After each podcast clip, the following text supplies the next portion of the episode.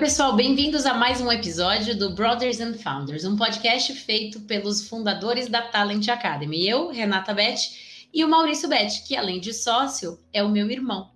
Aqui a gente fala sobre tendências na área de gestão de pessoas, RH, People Analytics, experiência do colaborador e muito mais. E neste mês, o nosso foco é de fato a área de People Analytics. E no episódio de hoje, a gente trouxe uma referência nesse tema, que é o Eduardo Corazin. Ele é o head de People Analytics e Sistemas no iFood. O Eduardo tem muita experiência com ferramentas de Big Data, Machine Learning, análises estatísticas. Antes do iFood, ele trabalhou por seis anos na Ambev, que é uma empresa bastante tradicional né? E foi uma mudança drástica aí sair da Ambev para o iFood. Então ele vai contar hoje para gente como é que foi essa mudança e como é que foi também a entrada dele na área de People Analytics. Eduardo, bem-vindo, muito obrigada por estar aqui ao nosso lado hoje. E por favor, então, comece contando, né? Se apresentando e contando como foi essa transição na sua carreira. Primeiramente, obrigado, Renata, obrigado, Maurício, pela oportunidade de bater um papo sobre esse assunto que é tão fascinante, né, que é o People Analytics.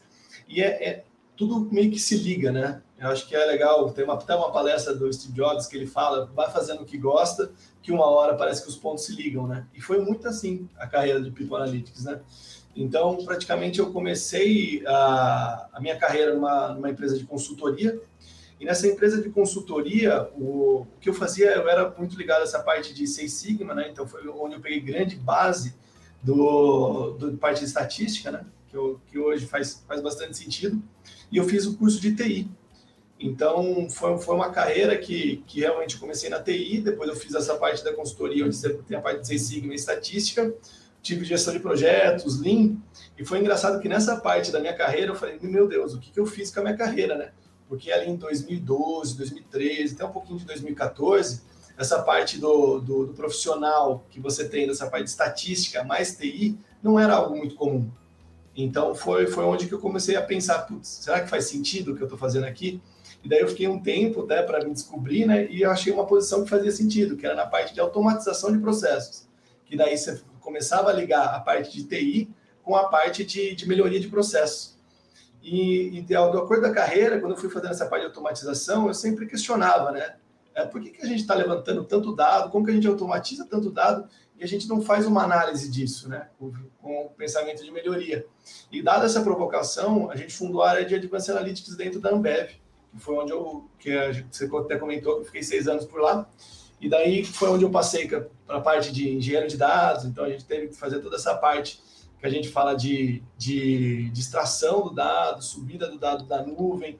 Também, tipo, depois desse, desse período, fiquei uma parte como cientista de dados, mas eu sempre fui uma pessoa que gostou muito de, de olhar TI, olhar essa parte de, de, de, de negócio junto com a, a parte de, da, de TI em si, né? Então, com, com base nisso, eu era uma pessoa que, apesar de fazer as análises, sempre provocava o negócio e com isso você vai criando esse valor, né? essa união desses dois pontos é algo que está muito comum hoje em dia e tem muito valor. Né?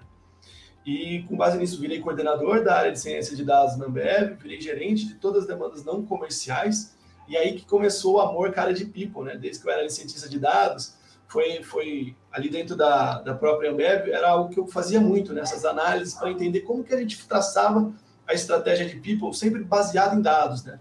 Que eu acho que é aí que é o que é o rico, né? Que é realmente você juntar essa parte da área de pessoas, juntar essa parte da área de dados, para realmente você favorecer o bem maior de uma companhia que, que é a gente, né? que são as pessoas da própria companhia.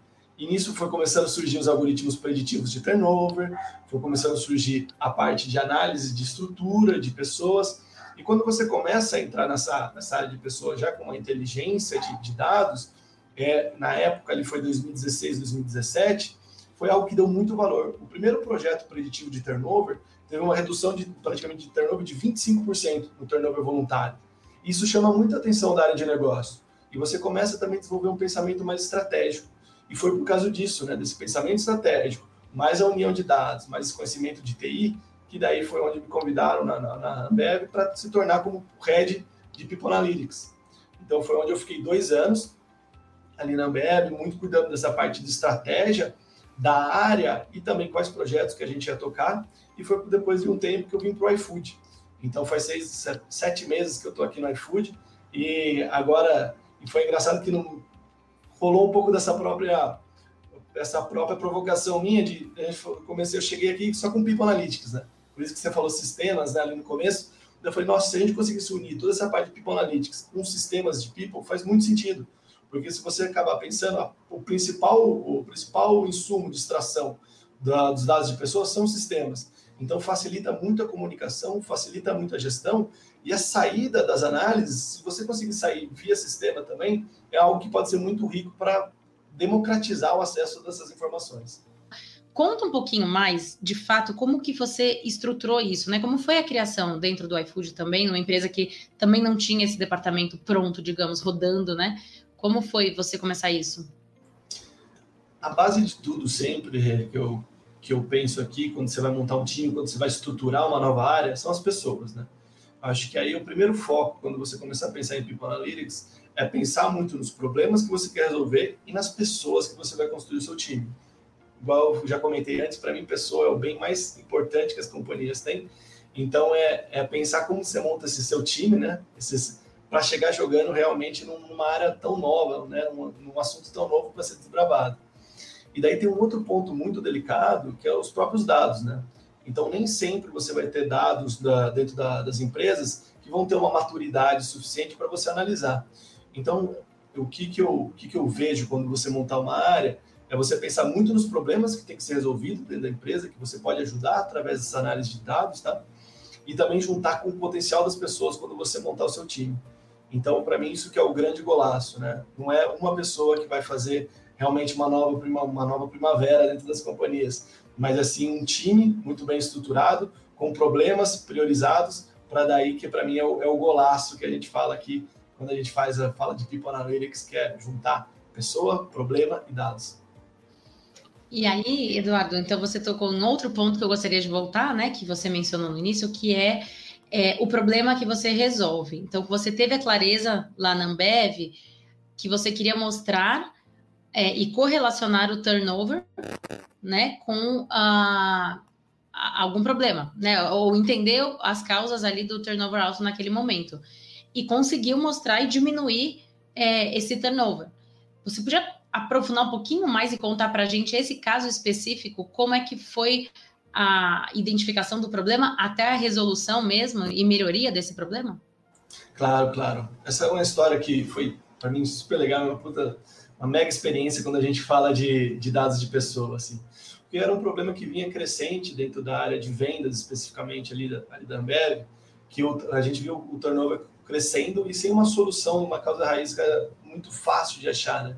Porque quando você parte para a estatística tradicional, comparando com a estatística, vamos dizer, com essa parte de mais nova de Advanced Analytics, ela tem um maior potencial de você conseguir juntar N causas para conseguir fazer uma predição mais saudável. E resumindo também, num, você foge um pouco daquele reporte, vamos dizer, mais duro, né, que você faz uma vez só, para um reporte mais vivo, que eu acho que é, é a cara do novo mercado, né? É algo que você tem uma resposta mais rápida.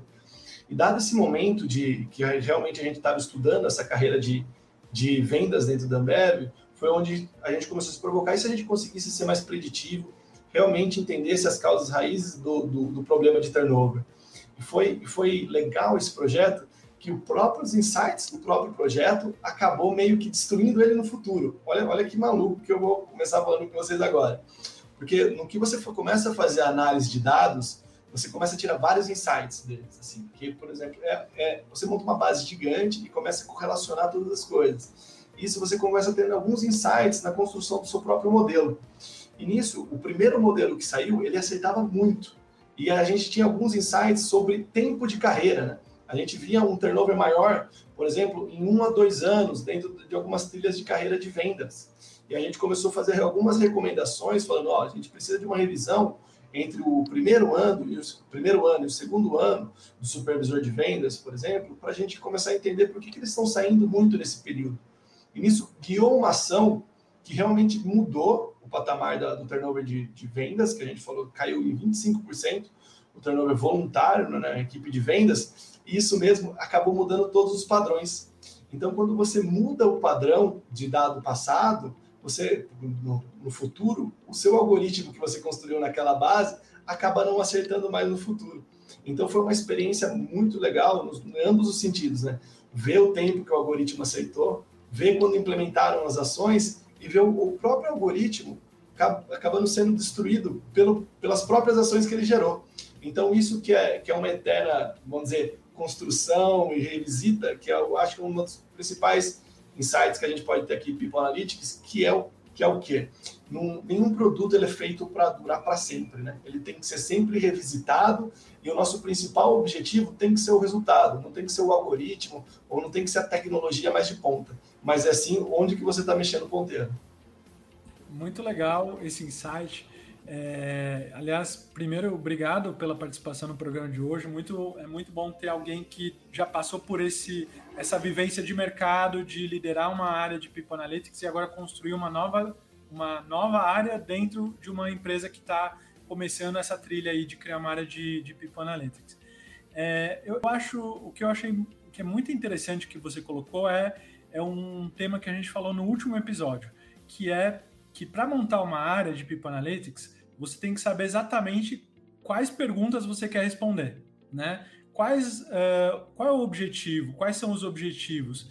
Que, que, que, porque no final, todas as análises têm que estar conectadas com essas perguntas. Então, no caso da Ambev, você falou, né? O objetivo na época era reduzir o turnover. É, em muitos dos nossos clientes, o objetivo é aumentar o engajamento, ou então é, conectar as pessoas com a cultura, ou então aumentar a produtividade, aumentar a receita. Então, saber a pergunta que você quer responder, ou as perguntas, é super importante na hora de montar esse time. Você concorda? Maurício, concordo em partes. Porque, vamos lá, porque eu vou colocar um pouquinho da base da experiência. Eu, eu tinha super essa visão daqui, acho que uns três anos atrás, onde você entende que você deveria ter algo muito mais mastigado, saber as perguntas certas mas o que, que eu acho super saudável as pessoas saberem, os líderes saberem, que projetos de analytics são projetos de discovery. O que, que significa isso? Você vai, pode descobrir novas coisas no meio do projeto.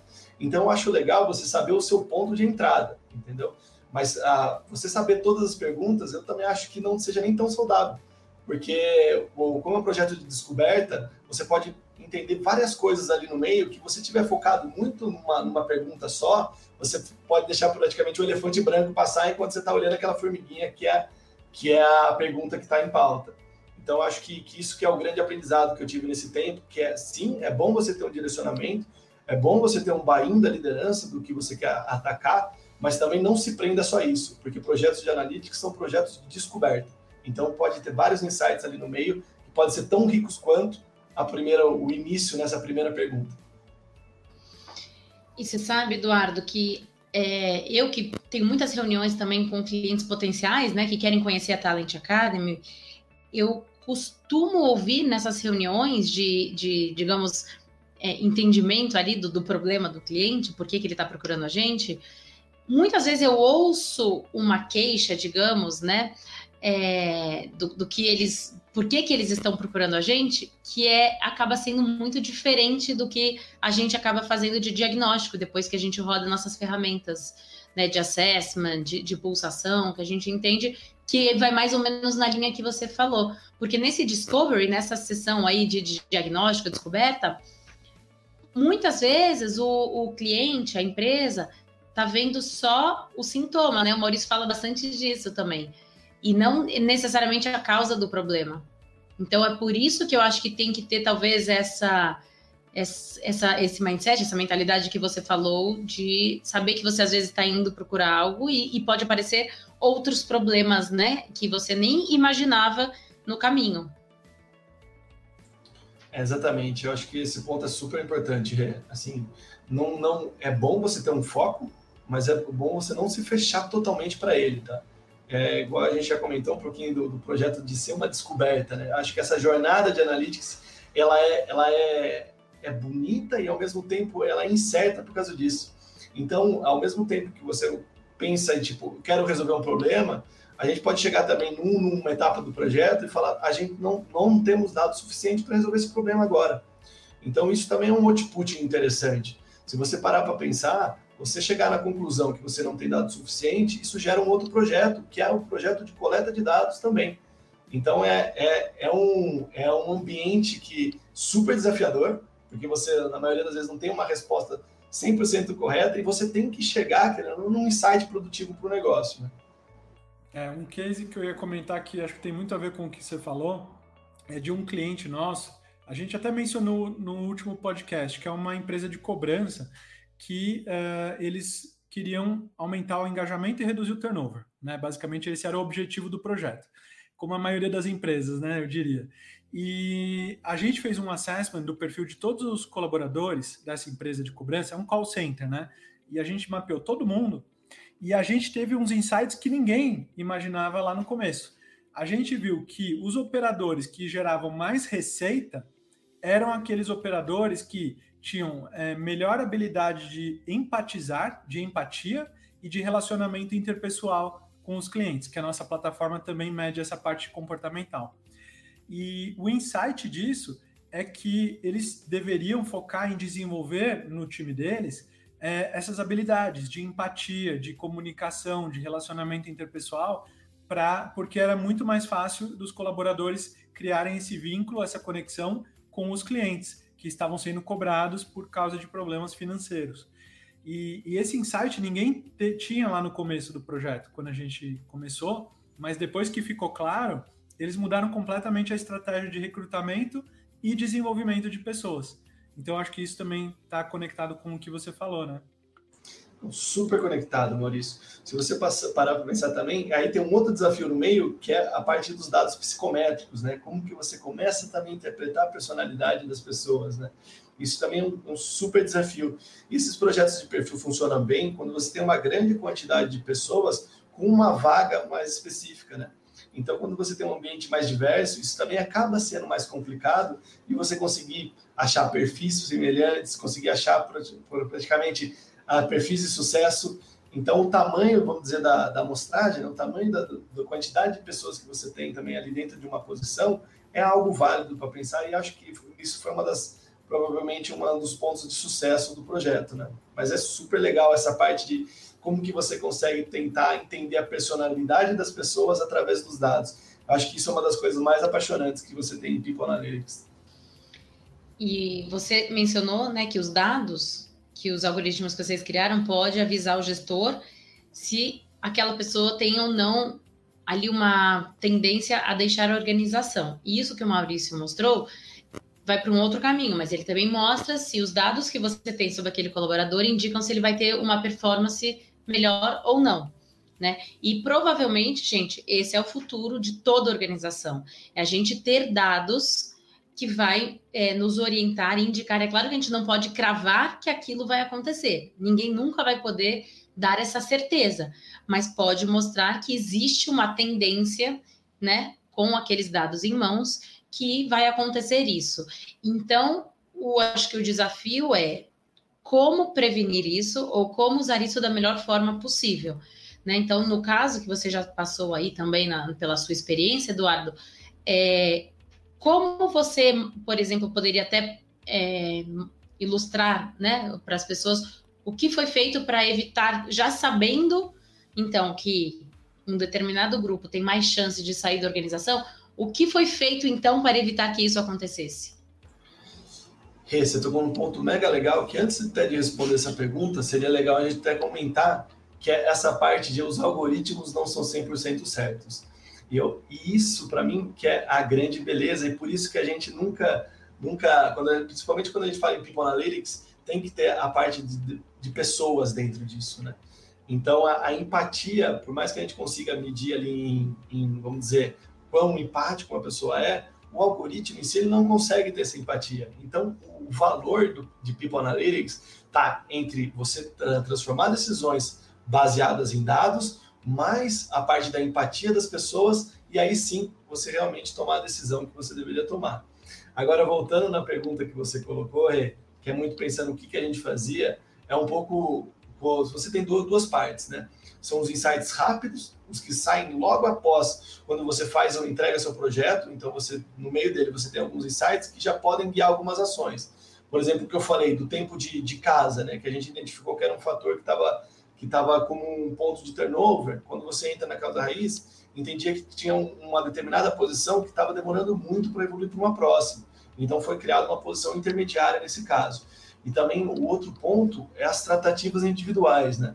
Então, como você consegue entender a probabilidade de cada um e qual o fator que pode estar evidenciando essa probabilidade de turnover, você tem que também guiar um call to action, né? O que sempre que a gente fala é como entender como que os, a gente consegue passar esse conhecimento complexo, que é uma parte dos algoritmos, de uma maneira simples para as pessoas conseguirem atuarem. Então, o que, que a gente fazia? A gente transformava tudo isso num, num dashboard, onde você conseguia, com você como gestor, conseguia ver a probabilidade de turnover de cada um do seu time, e isso te incentivava a fazer entrevistas de, de, de engajamento. Então, entrevistas de retenção, onde você já entendia quais são os pontos críticos, você falava com as pessoas no one-to-one, que isso é insubstituível, você conhecer seu time, você ouvir eles, sem dúvida, um dos pontos mais importantes, e por isso que pessoa é um bem tão importante, voltando nesse ponto, com base em dados. Então você já ia conseguir ter uma discussão muito mais produtiva e muito mais direcionada com o seu funcionário que tinha um índice de turnover mais alto. É muito interessante isso que você falou, porque realmente uma das grandes dificuldades que a gente encontra é como tornar esses dados todos que a gente tem dentro da plataforma em ações, né? Em algo que seja é, fácil de entender e de tomar uma ação em cima daquilo. E então, muito interessante o que você falou. E além dessa questão, então, de, de turnover, das pessoas entenderem, ah, então essa pessoa tem uma maior probabilidade, é, vou, vou conversar com ela.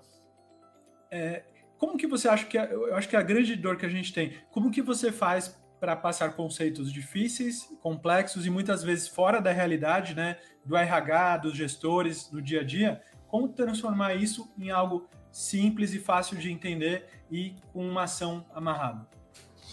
Esse é, esse é, é um ponto super legal, Maurício, e também super complexo, se você for pensar. Eu acho que um ponto que foi, foi legal quando eu tô aqui no iFood, que a gente trouxe uma pessoa de UX para trabalhar dentro de Analytics. Então, é entender também como a experiência das pessoas relacionada às análises. Se for ver, isso é muito rico, porque você não está entregando, querendo não só uma análise, você deveria estar tá entregando uma experiência como um todo, quando você fala de, do call to action, de gerações. Outro ponto que é muito importante, Maurício, também, que o time de People Analytics não trabalha sozinho, tá? Então, a estrutura que eu vejo mais saudável de trabalho em People Analytics é uma estrutura de squad, onde você tem alguém do negócio dentro do problema. Então você acaba usando também essa pessoa de negócio para ver se o que você está apresentando para ela é algo entendível a todos. E, e, esse seria praticamente o segundo passo. E o terceiro passo, que é o supra-sumo realmente, é se você conseguir transmitir o conhecimento analítico para todas as pessoas ligadas ao processo. Então, isso é uma, uma, outra, uma outra sugestão que eu faço para as pessoas que estão ouvindo a gente, fazer a capacitação de analíticos dentro do próprio RH. Quando a gente lê alguns relatórios de RH 4.0, praticamente um dos termos mais quentes lá é a parte de analytics. Então não tem sentido a gente não pensar em capacitar o nosso RH também com essa parte de analytics, essa parte de leitura de gráficos, essa parte de estatística, que eu creio que isso vai dar muito resultado ainda no futuro.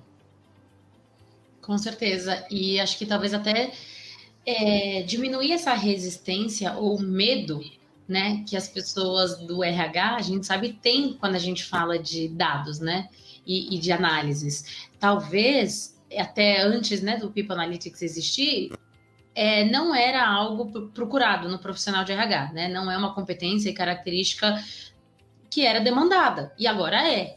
Então, como você falou aí, Eduardo, é, capacitar essas pessoas, né? Não quer dizer que a gente é, vai perder, talvez, ou, as pessoas que a gente tem no RH, ou perder a experiência que eles têm, que com certeza agrega muito, porque esse lado e o fator humano que você colocou, obviamente, ainda é essencial, mas também trazer essa capacitação na parte analítica, mesmo que a gente sabe que não era demandado, mas não significa que as pessoas não possam aprender e desenvolver isso, né? Exatamente. Eu acho que essa que é uma super estratégia que, que acho que as áreas de RH podem fazer, é como que a gente realmente eleva essa parte de skilling, né? Essa parte de analytics dentro das, das pessoas e das organizações como um todo. Aqui no iFood a gente tem um exemplo muito legal também dentro do próprio finanças, onde o, o VP de finanças Uh, o Diego Barreto, uma figura sensacional, acho que até vale a pena depois bater um papo com ele, que ele, ele pediu para toda a área fazer realmente o curso de, de analytics que a gente tem aqui dentro, dentro do iFood, para aumentar a skill das pessoas, para todos conseguirem né, trazer resultado. Porque é a mesma coisa você pensar, né? Você tem uma pessoa, vamos dizer, cinco pessoas numa organização analisando os dados.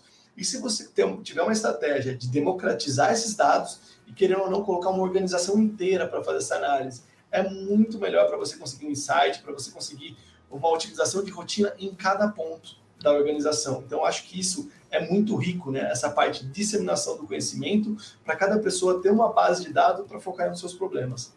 Bom, inclusive, quem tiver interesse, a gente faz um esforço muito grande na Talent Academy dentro do nosso blog, no site, para produzir conteúdo e materiais de apoio para o RH. Né, sempre estar realmente por dentro do que há de mais avançado e continuar sempre nesse caminho de desenvolvimento e evolução nessa profissão tão importante para todas as organizações. É, a gente está indo para o último bloco, eu acho bacana voltar um pouquinho na história aqui do Eduardo, que saiu de uma empresa super tradicional, né, de um setor de bebidas, enfim, para ir para uma empresa de tecnologia. E contar como é que foi essa transição, porque eu sei que não é ah, algo simples, né? E ainda mais mudar radicalmente de, de estilo de trabalho também, né? Porque as empresas novas de tecnologia já foram criadas pensando em modelos mais inovadores de gestão. E como é que foi então para você até criar um time, né? Como é que foi é, essa, esse passo na sua vida, Eduardo? Vou te falar que é um aprendizado a cada dia ainda, tá? E é, é muito incrível isso, porque são duas empresas em um estágio de maturidade totalmente diferente, né? E também com, com um dia a dia totalmente diferente.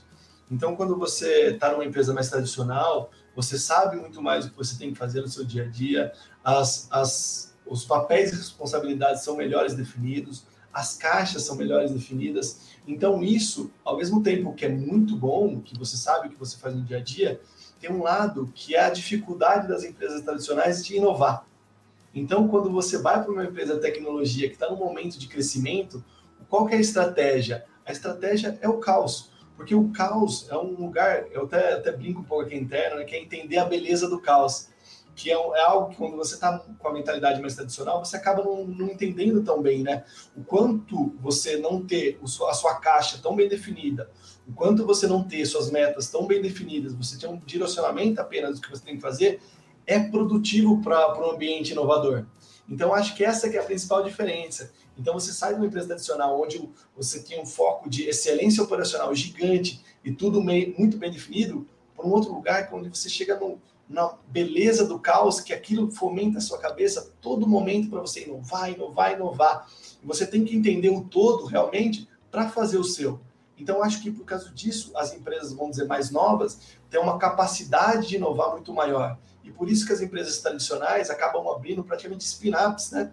Delas mesmo, que são vamos, empresas menores, para ter essa, essa fomentação à inovação dentro delas. Então, para mim, está sendo exatamente essa experiência, sabe? Como que eu, que eu saio do modelo mais de, bem definido para entender a beleza do caos e inovar sempre. É muito legal. Inclusive, o, o iFood é um, é um case muito legal, né? Que hoje ele faz parte do grupo Móvel, né? Que é um grupo que existe há décadas, né? e, e conseguiu fomentar essa cultura de inovação, de reinvenção constante e de estimular essa cultura de abraçar o empreendedorismo, né? É, como que é? Acho que a pergunta que a maioria das empresas e dos profissionais que trabalham em empresas mais tradicionais, a, pergunta que eles fazem é como fomentar este, essa cultura de inovação? Como transformar de uma cultura mais tradicional para uma cultura mais inovadora? Como que você responderia essa pergunta? Maurício, acho que vou falar um pouco mais da minha opinião aqui, que se eu tivesse essa, essa pergunta, já praticamente já estava a pergunta de um milhão, né? Como que a gente sai de uma, de uma empresa super tradicional para virar uma empresa inovadora? Para mim, o começo também é você ter, ter uma, vamos dizer, uma estratégia não tão clara. Isso que é, acho que é o legal, sabe? Acreditar mais nas pessoas. Porque quando você, praticamente, você contrata pessoas dizendo o que elas têm que fazer, você já matou a inovação aí, né? Então você contrata pessoas melhores que você, para realmente que elas citem um caminho, né? Você só dá um direcionamento e elas construam esse caminho inovem nesse meio, né? Então, quando você não tem, igual eu falei, a definição, e seria algo que é super bem visto nas empresas tradicionais e nas empresas novas é até mal visto, né? Que a gente fala, não, está colocando muito processo aqui, a gente tem que deixar isso mais solto. Eu acho que é, é acreditar na capacidade da inovação de todos os indivíduos. Não é ter uma área de inovação em si, tá? É você conseguir construir essa mentalidade no todo. Eu acho que isso que é, que é muito rico e, ter, e tomar muito cuidado para você não limitar as pessoas só para o que é da caixa dela. Porque quando você limita as pessoas só porque, vamos dizer, o papel dela ou o que a posição dela deveria fazer, ou dá uma meta muito específica, você pegou toda aquela criatividade que as pessoas têm e minou só naquele ponto. Então, acho que é, que é o que eu, voltando um pouquinho na beleza do caos, é isso, né? É você dar liberdade para as pessoas criarem. A gente pensa exatamente assim e faz isso com as pessoas que a gente traz para o time da Talent Academy. E funciona muito bem, é uma ótima dica. É, e entrando em dicas, né, para finalizar, eu ia pedir para você aí algumas sugestões ou dicas para quem está construindo, assim como você, ou entrando no mundo de People Analytics, né, dentro da sua organização. Qual seria aí a sua sugestão? É, eu acho que é um pouco da consolidação de tudo que a gente falou, tá, Rê? Então, é muito entender o perfil de onde você está, da empresa que você está, entender se realmente você consegue fazer algo um pouco mais consolidado no começo, ou no meu caso, que funcionou em ambas as empresas, é o que? A gente entender quais problemas gente deveria atacar no now, né? Atacar no agora da, da, da área e também começar a construir uma estrutura mais saudável para o futuro, né? Porque, querendo ou não, o bem mais importante quando você fala de qualquer área de analytics é os dados, né? Se você tiver dados ruins, você vai ter insights ruins, você vai ter insights duvidosos, você pode até induzir uma conclusão errada. Então, o principal ponto aqui que a gente, quando a gente fala de pessoas, é trabalhar nessa qualidade de dados e, ao mesmo tempo, entender como que você pode usar os dados que você tem naquele momento para resolver problemas que gerem valor para o negócio. Então, é quase que, um, que, uma mescla, né? Se você for parar para pensar. Um é olhando a sustentabilidade, o longo prazo da sua área, um pouco do que a gente fala, Big Data, Data Lake, que é, isso é muito pensando no, na saudabilidade, na qualidade dos dados, em paralelo, criando, criando insights, criando uh, base para as decisões que já gerem valor naquele momento do negócio. Eu acho que o equilíbrio aí desses dois pontos é o golaço de uma área de People Analytics ou qualquer área de Analytics que esteja surgindo, dado a, a um pouco da experiência que eu já passei em, em Nambero, que eu estou passando um pouquinho no iFood agora também. Poxa, eu que agradeço, obrigado Maurício da oportunidade de falar um pouquinho mais de People Analytics para toda essa galera que deve ser tão apaixonada pelo, pelo tema quanto eu. E espero que isso também gere alguns insights, gere também realmente um que consiga crescer esse, esse tema dentro da nossa comunidade. E o que precisarem, tiverem algumas dúvidas, pessoal, podem me procurar no LinkedIn, é, Eduardo Corazinho, sou super aberto isso daí. Então, um abraço a todos. Agora também aí para dar uma relaxada, pede um iFood. Um abraço aí, pessoal. A gente que agradece, Eduardo. Adorei a sua participação, os seus insights, a sua experiência. Muito obrigada em nome de todos os ouvintes por essa aula que você deu aqui para a gente hoje e até a próxima, pessoal.